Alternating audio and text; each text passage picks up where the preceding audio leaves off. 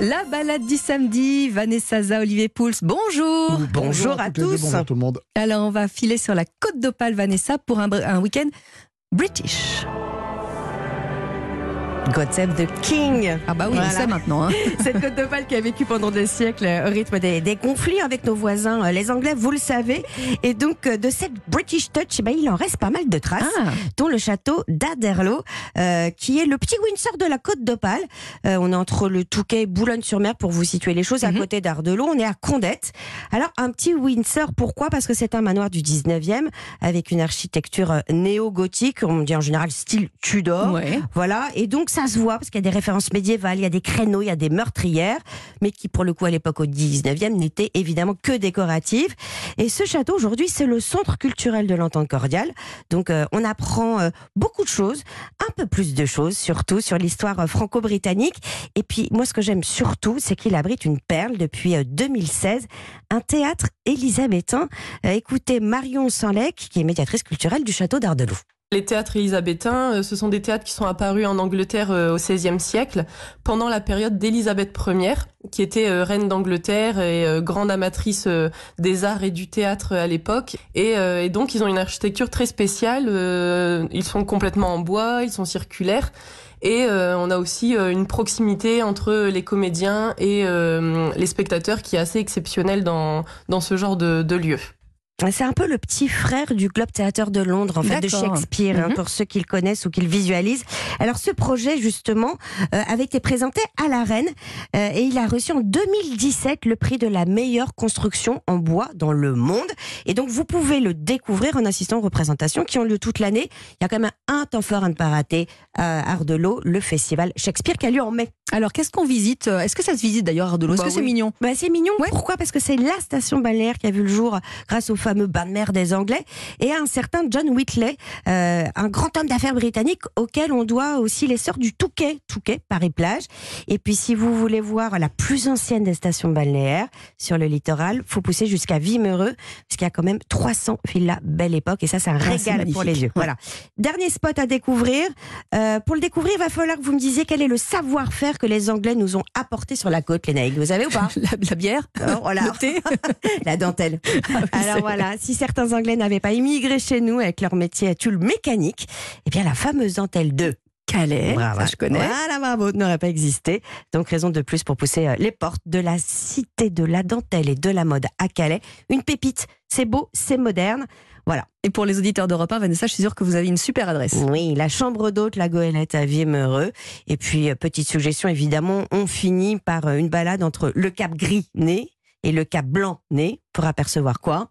Les côtes. Eh oui, Bah les oui, côtes même. anglaises. Voilà. Alors, l'Angleterre, alors Olivier Pouls, on va rester euh, dans le coin avec vous parce que c'est c'est la vedette du carnaval de, de Dunkerque. Oui. Vous nous proposez des harengs ce matin. Je suis pas sûre de vous suivre. Pourquoi Vous n'aimez pas ce C'est un poisson peu tôt. Non, je suis pas fan fan. Y a pas vous allez me convaincre, mais euh, Ben, je pense que je vais essayer de vous convaincre. D'abord, il n'y a pas d'heure pour en manger. Et puis surtout, Hum. quand je vous aurais dit que de 1, le hareng, c'est un poisson qui est très abordable, alors que le poisson en ce c'est moment, il faut bien reconnaître que c'est très onéreux. C'est un poisson qui reste abordable. Et surtout, c'est un super poisson pour votre santé. Ah. Ben oui, parce qu'il contient beaucoup d'oméga 3. Ce sont des poissons avec du bon gras. Alors allez-y, faites-vous plaisir avec c'est le mieux que les hareng. gélules, c'est vrai. C'est nettement mieux que les gélules. Alors c'est un poisson, évidemment, vous en doutez bien, qui est, consommé, qui est consommé depuis la nuit des temps. Il vit en banc de plusieurs milliers d'individus dans l'Atlantique. À partir du mois de novembre, il fuit le Gulf Stream et on le retrouve donc tout le long de la côte d'Opale remonte, notamment. eh oui. Il remonte et c'est à ce moment-là qu'on peut aller le pêcher. On le trouve frais une grande partie de l'année. C'est vrai que c'est très bon frais. hein. Il y a simplement qu'à se le faire euh, Mhm. Ouvrir par le poissonnier sur une petite plancha, c'est délicieux. Mais on le trouve aussi fumé. Oui. Et c'est dans cette version-là que je vais vous proposer une recette, peut-être un petit peu originale, mais qui devrait en tout cas convaincre les plus récalcitrants moi. de manger du hareng. Alors je vous propose de faire une brandade de hareng fumé. Ah oui. Pas mal quand Oui, même. oui, ça, ok. Alors, je valide. il vous faut un kilo de pommes de terre, 200 grammes de beurre, un demi-litre de lait, sel, poivre. Ça, c'est pour faire la, purée.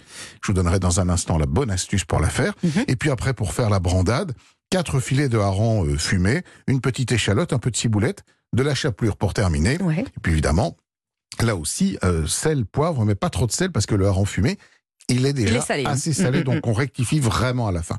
Alors, la règle pour faire une bonne purée, c'est de cuire les pommes de terre avec leur peau, de Ah manière oui, à bah oui, éviter que elles ne se gorgent d'eau. Donc on cuit les pommes de terre une vingtaine de minutes, on les épluche, on les passe tout de suite au moulin à légumes avec Mhm. une grille bien fine, on incorpore le beurre bien froid et ensuite le lait, un tout petit peu de poivre, un tout petit peu de sel. Là, on a la base. Ensuite, on va émietter nos filets de hareng, faire revenir la petite échalote dans un petit peu de matière grasse. Ouais.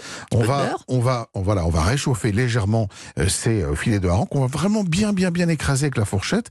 On rajoute un petit peu de ciboulette. On mélange, on incorpore Mhm. avec la purée. On met ça dans un plat qui va au four. On saupoudre de chapelure et on remet au four pendant un quart d'heure avec peut-être 5 minutes de grill pour faire croustiller. Four à 180 D'accord. degrés et ensuite avec euh, un tout petit coup de, de- de salamandre juste pour faire croustiller la chapelure par-dessus.